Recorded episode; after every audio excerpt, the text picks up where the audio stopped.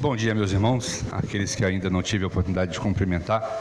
Graças a Deus estamos novamente aqui, né, para louvarmos e bendizermos o nome do Senhor. Eu dei uma olhada para o Caio ali, quando o pastor falou do almoço. A gente não falta domingo, né, Paulo? Domingo a gente está lá, com certeza a gente vai estar tá lá, né? Mas no sábado também, tá? No sábado também a gente vai ter que estar tá lá. É, meus irmãos, eu quero compartilhar com vocês nessa manhã o texto que se encontra no Evangelho de Marcos, no capítulo 9 a partir do verso 14 até o verso de número 29. Só fazer um comentário aqui. Durante essa pregação de Marcos, eu preguei duas vezes na igreja. E as duas vezes foram de pessoas endemoniadas. Eu acho que tem alguma coisa por trás disso aí. Mas vamos lá. Marcos capítulo 9, do verso 14 até o verso 29. A palavra de Deus, meus irmãos, ela vai nos dizer assim: quando chegaram onde estavam, os outros discípulos viram grande multidão ao redor deles e os mestres da lei discutindo com eles. Logo que todo o povo viu Jesus, ficou muito surpreso e correu para saudá-lo. Perguntou Jesus: O que vocês estão discutindo? Um homem no meio da multidão respondeu: Mestre, eu te trouxe o meu filho que está com o espírito que o impede de falar. Onde quer que o apanhe, joga-o no chão ele espuma pela boca, range os dentes e fica rígido. Pedi aos teus discípulos que expulsassem o espírito, mas eles não conseguiram. Respondeu Jesus: Ó oh, geração incrédula, até quando estarei com vocês? Até quando terei que suportá-los? Tragam-me o menino. Então eles o trouxeram. Quando o espírito viu Jesus, imediatamente causou uma convulsão no menino. Este caiu no chão e começou a rolar, espumando pela boca. Jesus perguntou ao pai do menino: Há quanto tempo ele está assim? Desde a infância, respondeu ele. Muitas vezes esse espírito tem lançado no fogo e na água, na água para matá-lo. Mas se podes fazer alguma coisa, tem compaixão de nós, ajuda-nos. Se podes, disse Jesus, tudo é possível àquele que crê. Imediatamente o pai do menino exclamou: Creio, ajuda-me a vencer a minha incredulidade. Quando Jesus viu que uma multidão estava se ajuntando, repreendeu o espírito, imundo, dizendo: Espírito mudo e surdo, eu ordeno que o deixe e nunca mais entre nele. O espírito gritou, agitou-o violentamente e saiu. O menino ficou como morto, ao ponto de muitos dizerem: Ele morreu. Mas Jesus tomou-o pela mão e o levantou, e ele ficou em pé. Depois de Jesus ter entrado em casa, seus discípulos lhe perguntaram em particular: Por que não conseguimos expulsá-lo? Ele respondeu: Essa espécie só sai pela oração e pelo jejum. Vamos orar? Bondoso Deus, nós te louvamos, te agradecemos por essa manhã que o Senhor nos deu. Obrigado pela presença de cada um aqui. E aqueles que não puderam estar aqui, seja por enfermidade, por impossibilidade de um trabalho, que o Senhor, Pai amado, alcance os seus corações, conforte onde eles estiverem, e que o Senhor, nesta, nesse dia, possa falar, Pai amado, de alguma forma aos seus corações, para que eles sejam edificados. E no momento que aqui estamos, que o Senhor possa fazer com que a Sua palavra que será pregada, Pai, possa alcançar os nossos corações para mudá-lo, para fazer com que é, sigamos o Senhor da maneira que o Senhor deseja para as nossas vidas. É a minha oração com o perdão dos nossos pecados em nome de Jesus. Meus irmãos, antes de nós é, entrarmos no texto separado para hoje, de Marcos 9, é, de 14 até 29, eu tenho que voltar à pregação do domingo passado. Aí você vai estranhar, né? Porque eu, no domingo passado eu não estava aqui. Né? O Caio até me deu uma. No domingo passado eu não estava aqui com os irmãos. Mas eu tive a oportunidade de ouvir e tive a oportunidade de ver as fotos dos irmãos, inclusive, né? O nosso seminarista Jonas, Jonatas estava aqui com os irmãos. E por que, que eu quero fazer isso? Porque o, a, a parte anterior do capítulo 9 de Marcos, ele vai retratar algo extraordinário que acontece no ministério de Jesus. E é muito interessante que nós temos é, estudado aqui as quintas-feiras e nós podemos ver isso Jesus ele tinha doze discípulos, mas três eram bem próximos de Jesus: Pedro, Tiago e João. E a Bíblia vai dizer nesse texto que eu me referi que ele pega esses três irmãos, sobe ao alto de um monte ali, ele se transfigura. Eu imagino, meus irmãos, que tenha sido algo extraordinário. É, a, além da salvação de Pedro, Tiago e João, talvez eles não tenham experimentado algo tão maravilhoso em suas vidas como ter presenciado a, a transfiguração do Mestre. E é interessante que a Bíblia, quando ela narra esse texto, ela diz que Pedro, ele diz assim: Senhor, como é bom estarmos aqui. Vamos fazer uma tenda para você, uma tenda para Elias e uma tenda para Moisés. Mas a Bíblia ela diz que Pedro disse isso porque ele não sabia o que dizer. Ele estava tão alvoroçado com o que tinha acontecido que ele não sabia o que dizer. Então ele disse isso. Ele estava assustado. E eu vejo que, que é, esse momento na vida desses três apóstolos mais próximos de Jesus foi algo marcante na vida de cada um deles. Eu não tenho dúvida disso. E isso foi algo maravilhoso. É como nós é, imaginarmos o céu na terra. Porque até mesmo o Pai diz: Esse é o meu filho amado, ouçam-no. Ou seja, aqueles três homens, eles tiveram a oportunidade de testificar o próprio Deus falando e, e corroborando com o ministério do seu filho. E por que, que eu quero dizer isso? É porque aqueles quatro, né? Eles não permaneceram no monte, eles desceram. E quando eles descem do monte, meus irmãos, a situação que eles encontram é uma situação totalmente adversa daqueles que eles tinham acabado de viver no monte. Eu não sei se eu posso fazer esse paralelo e se tem esse paralelo. Eu não estou dizendo que tem, mas eu me permito fazer. Esse texto, essa passagem, ela me leva para o Antigo Testamento, mais precisamente em Êxodo. Quando Moisés, ele experimenta a mesma coisa. Quando Deus o chama no alto de um monte e ele vai buscar as tábuas da lei. É algo maravilhoso. Eu tenho certeza que Moisés também vai, se lembrou disso durante toda a sua vida. Eu não tenho dúvida disso. A Bíblia diz que foi algo extraordinário.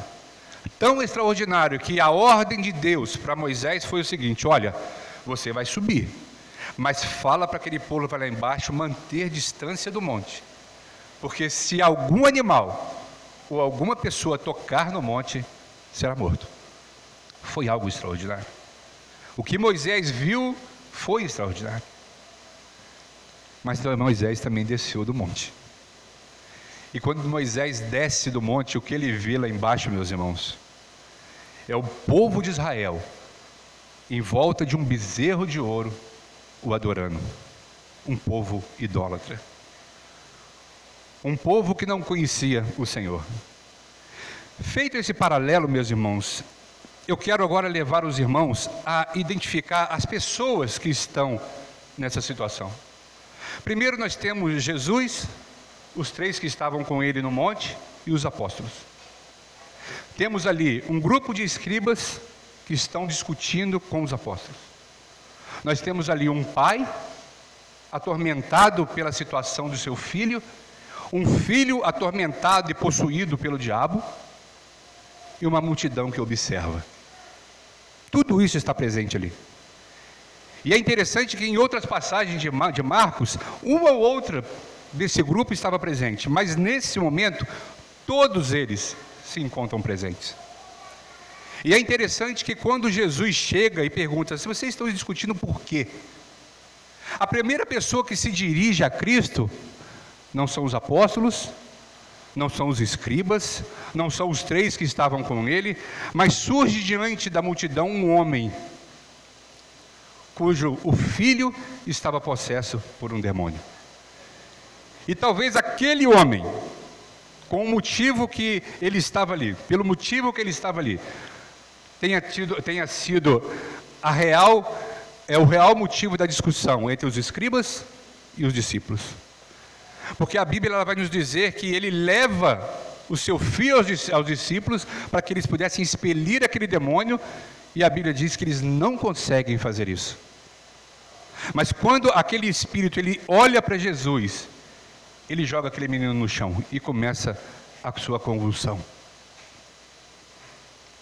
Então Jesus vira para aquelas, para aquelas pessoas e diz: geração incrédula, até quando eu vou ter que suportá-los? Meus irmãos, quando eu olho para essa parte do texto, da narrativa de Marcos, assim como eu fiz quando eu estive aqui pregando lá no capítulo 5 de Marcos, sobre o endemoniado de Gadara, eu não posso deixar, meus irmãos, de nos incluir em um grupo desse. Com certeza nós participaríamos de um grupo que estava ali presente. Quer seja dos escribas, dos apóstolos, talvez não, mas de um pai que leva seu filho até Cristo, ou da multidão que observa. Com certeza nós estaremos ali. E por que, que eu digo que nós estaríamos ali? É porque hoje, tanto tempo depois dessa passagem, é assim que nós agimos. É dessa forma que nós agimos. Eu não posso dizer isso categoricamente, até porque eu quero salvar um pouquinho minha pele. Mas talvez não tenha uma geração tão incrédula desde a época de Cristo como a que nós estamos vivendo.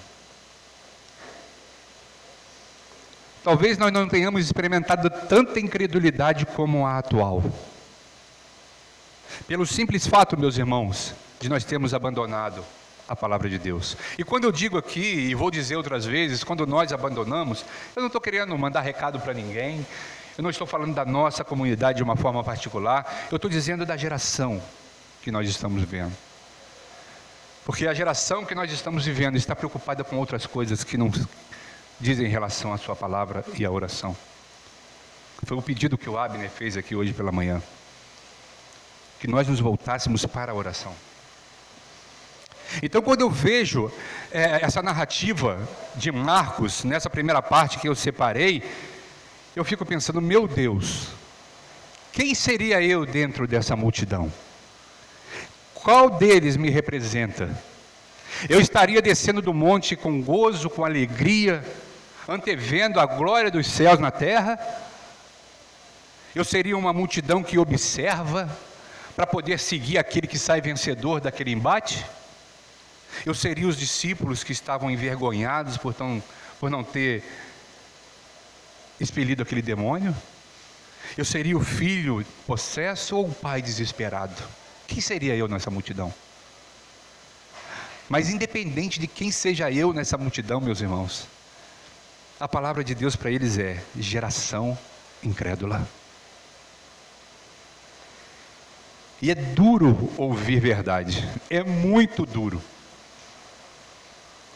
Quando nós ouvimos verdades, a gente fica meio assim, sem jeito. Como às vezes a verdade dói. Mas nós sabemos que durante todo o ministério de Cristo, Ele não tratou ninguém com meias palavras. Ele disse o que era preciso ser dito. E o, o, o mais. É, é, eu não sei se é interessante que a palavra que eu tenho que usar, se é mais significativo, é que aqueles homens que andavam com Jesus, os nove que estavam ali e não subiram ao monte, com certeza, meus irmãos, eles tentaram expelir, eles tentaram solucionar o problema daquele pai. Mas por que será que eles não conseguiram fazer isso? Por que será? O final do texto ele vai nos dar a resposta e eu quero separar isso para depois. Mas muitas das vezes é aquilo que nos incomoda, é aquilo que nós não fazemos que fez com que aqueles discípulos não expelissem aquele demônio. Isso é um alerta para nós, meus irmãos, porque muitas das vezes, e a Bíblia, ela retrata isso. Se você voltar um pouquinho no Evangelho de Mateus, e eu não sei se já passou isso aqui, ou se a narrativa de Marcos traz isso, o próprio, o próprio apóstolo Pedro, em um momento ele vira para Deus e fala: Tu és o Cristo, o Filho do Deus vivo. Aí Jesus vira para ele: Olha, não foi a carne nem o sangue que te revelou, mas o meu Pai que está no céu. Vinte passos à frente, Jesus fala do, da necessidade de morrer, de ir à cruz, de ressuscitar. Pedro o repreende e o mesmo Pedro é repreendido por Jesus e diz: Para trás de mim, Satanás. Isso espelha, meus irmãos, a nossa vida. Tem hora que nós estamos lá no monte, gozando das maravilhas de Deus. Mas tem horas também que nós estamos lá ao pé do monte, inseguros, tristes, doloridos. E quando eu quero dizer isso aqui, meus irmãos, eu não quero dizer vocês, não, somos nós, porque eu também sou assim. Mas o melhor disso tudo, meus irmãos, é que nós temos a quem recorrer. Bendito seja Deus por isso. Apesar da, da resposta ríspida que Jesus dá àquelas pessoas, nós temos a quem recorrer. Nós pertencemos a Cristo. Se tem um povo que pode se recorrer a Deus, esse povo é o qual nós pertencemos. É o povo que Deus salvou para a honra e glória do seu nome. Mas o texto ele continua, meus irmãos. A partir do verso 20, a Bíblia diz assim: Então eles o trouxeram, o menino. Quando o espírito viu Jesus, imediatamente causou uma convulsão no menino. Esse caiu no chão e começou a rolar, espumando pela boca. Jesus perguntou ao pai do menino: Há quanto tempo ele está assim? Desde a infância, respondeu ele. Muitas vezes esse espírito tem, lançado, tem o lançado no fogo e na água para matá-lo. Mas se podes fazer alguma coisa, se podes fazer alguma coisa, tem compaixão de nós e ajuda-nos. Se podes, disse Jesus, tudo é possível àquele que crê. Imediatamente o pai do menino exclamou: Creio, ajuda-me em minha incredulidade. Jesus Cristo, durante toda a sua passagem, né, do seu ministério pela terra, ele tem algumas atitudes que a gente fica às vezes assim meio sem entender o porquê das atitudes, mas tem um propósito. Eu vou relembrar os irmãos duas aqui. A primeira é quando Jesus está no meio de uma multidão, comprimido por ela, uma mulher vem e toca-lhe a borda do seu manto. Imediatamente Jesus para e vira para os seus discípulos e diz assim: Alguém me tocou. Eu tenho para mim que se fosse hoje, o olhar dos discípulos para Jesus viraria um meme. Porque eles dizem, mas como assim alguém te tocou? Como assim? Nós estamos cercados por essa multidão e você pergunta quem te tocou?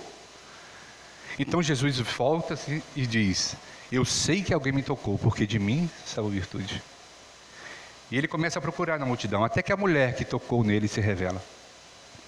E é interessante nós notarmos, meus irmãos, que aquela mulher, ela comete um erro gravíssimo para a sociedade judaica. Ela está com um sangramento que não para há 12 anos e toca um homem. Ou seja, ela está impura e faz algo que não é permitido fazer. Mas quando Jesus olha para ela, ela não tem mais o que dizer. Então Jesus vira para ela e fala: Filha, a tua fé te salvou. A outra passagem que eu quero relembrar aos irmãos é quando Jesus está entrando em Jericó. A Bíblia diz que à beira do caminho tem um cego chamado Bartimeu. E quando Bartimeu ouve aquele alvoroço todo, ele reconhece que é Jesus que está chegando. Então ele começa a clamar: Jesus, filho de Davi, tem misericórdia de mim. Jesus, filho de Davi, tenha misericórdia de mim. Jesus manda chamá-lo. Os discípulos vão lá, pegam Bartimeu e levam até Jesus. E é interessante a pergunta que Jesus faz a Bartimeu, um cego. Jesus pergunta para Bartimeu: Bartimeu, o que queres que eu te faça? O que, que um cego quer, meus irmãos? Qual é o maior desejo de um cego? É ver. E é a resposta que Bartimeu dá: Senhor, eu quero ver. Mas por que, que eu estou falando isso e, e com relação a essa passagem?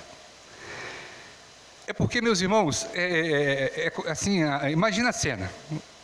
Um filho seu se debatendo no chão, possesso, e Jesus te chama para conversar. Mas quanto tempo que ele está assim?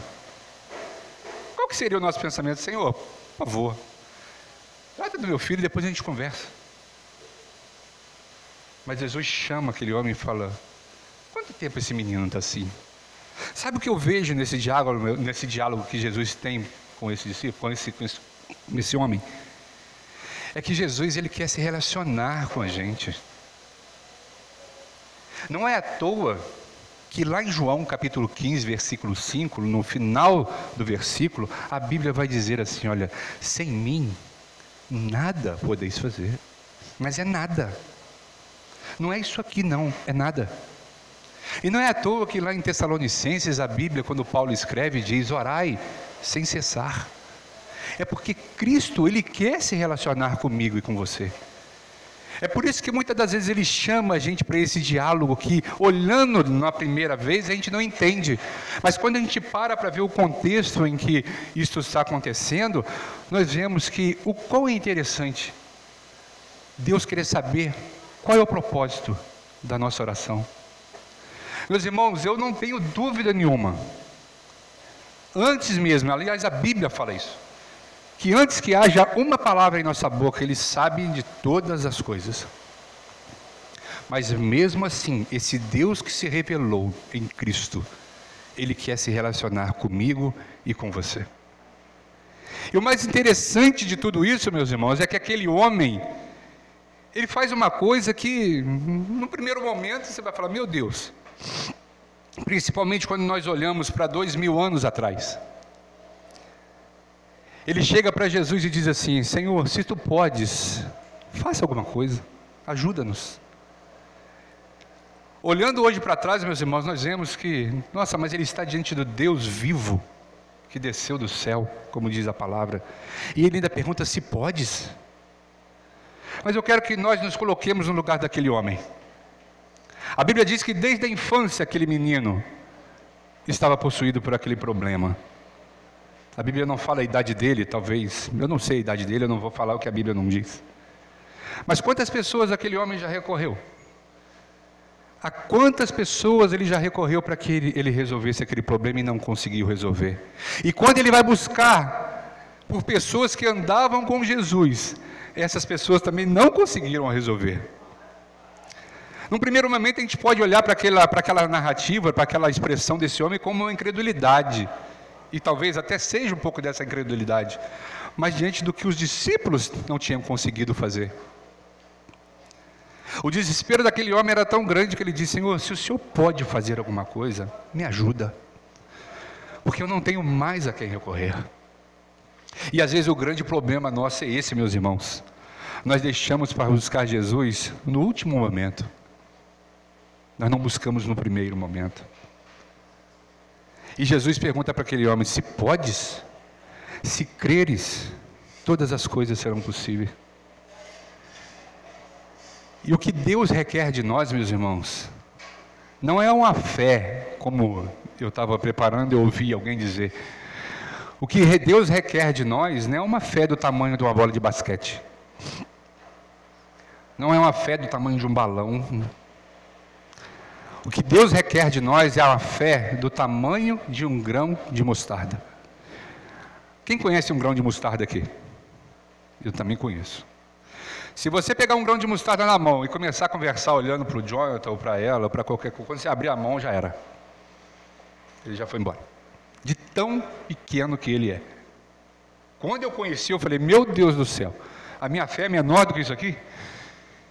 Eu fiquei assustado e com vergonha.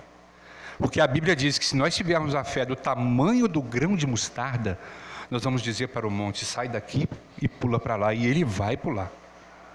Quando eu vi o grão de mostarda, eu falei: meu Deus. E é o que esse homem vai fazer: Senhor, eu creio, mas me ajuda na minha incredulidade. É sinceridade, meus irmãos. E quando Deus vê sinceridade, Há um coração quebrantado e contrito, não desprezará, ó Deus. Não é isso que diz Provérbios? Não é isso que Salomão diz nos seus Provérbios? É isso que esse homem está fazendo aqui. Senhor, eu creio, eu sei que o Senhor pode. Mas eu já passei por tanta gente. Os seus discípulos não puderam fazer isso. Então me desculpe se eu estou chegando e duvidando, mas eu creio. Mas me ajuda na minha incredulidade. Porque muitas das vezes, meus irmãos, nós pedimos, mas a última coisa que nós imaginamos é que Deus vai fazer. Não é à toa que Deus, que Jesus Cristo vira para aquelas pessoas e diz: geração incrédula, até quando eu vou suportá-los? A partir do verso 25, a Bíblia vai nos dizer assim: Quando Jesus viu a multidão que estava se ajuntando, repreendeu o espírito imundo, dizendo: Espírito mudo, espírito mudo, ou melhor, espírito mudo, isso, e surdo, eu ordeno que o deixe e nunca mais entre nele. O espírito gritou, agitou com violência e saiu. O menino ficou como morto, ao ponto de muitos dizerem: Ele morreu.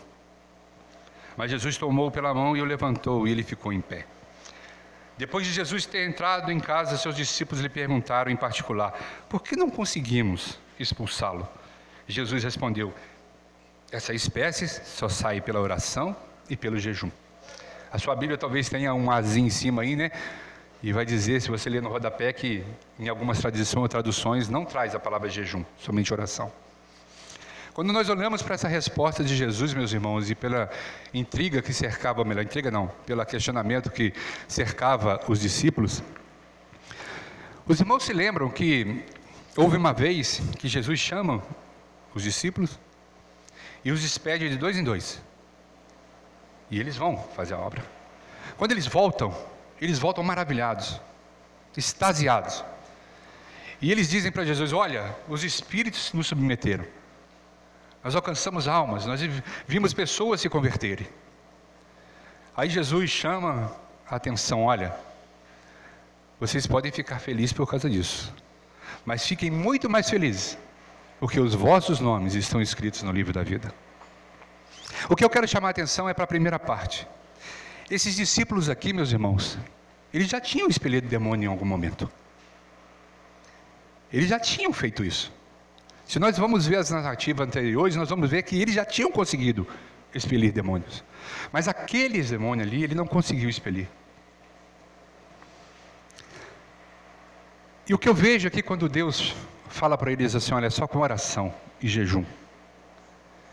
Talvez, eu não quero aqui julgar, principalmente quem andou com Jesus, né? Isso é claro que isso não os faz diferente de nós, faz diferente de nós, mas nós somos tão crentes quanto eles estão salvos. Mas o que me leva a crer aqui, meus irmãos, quando Jesus diz isso, é que talvez a soberba ela tenha tomado conta do coração dos discípulos. Ah, se nós fizemos aquilo lá, isso aqui é fácil para nós. Mas quando eles se deparam com esse menino, eles não conseguem expelir esse demônio. Deus ele exalta os humildes, mas ele resiste ao soberbo. O que você fez lá atrás, meu irmão, é muito bom. Graças a Deus que você fez. Mas não perca o foco da oração. Não é porque você saiu vitorioso ali que você vai vencer lá se você não tiver submisso a Deus. A nossa vida cristã ela é uma constância, é um crescimento gradativo. Eu tenho tanto tempo de crente, não vou falar o tempo, porque senão os irmãos, né? Vão falar assim, meu Deus, já era para ter bispo, já era para ser bispo. Mas eu já tenho tanto tempo de crente. Mas quantos jovens aqui que estão aqui? E eu não falo isso por demagogia, não, meus irmãos. Eu falo porque às vezes acontece. Tem muito mais fé do que eu tem muito mais vida cristã do que eu em toda a minha vida. Isso não me faz um menos crente do que ele. Me ensina que a vida ela tem que ter uma constância. Você venceu aquela batalha lá? Graças a Deus por isso, porque foi Deus que fez por você.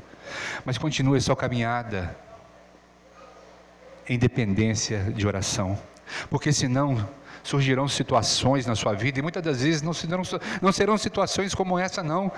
Serão situações muito menos graves do que essa aqui. E você e eu vamos sucumbir. Pelo simples fato de abandonarmos a bendita hora da oração. Não é à toa, meus irmãos, que a Bíblia diz que Jesus, ele é o mediador entre Deus e os homens. É para que nós nos recorramos a Ele. Quando nós oramos, Deus tem prazer. Eu não vou dizer para você que nós vamos ser atendidos em tudo que nós orarmos. Muitas das vezes nós não vamos ser atendidos, porque a Bíblia diz que nem orar nós sabemos, mas o Espírito intercede por nós com gemidos inexprimíveis. Nem isso nós sabemos fazer, mas como é, é louvável como Deus é louvado quando nós nos ajoelhamos e mostramos dependência dEle.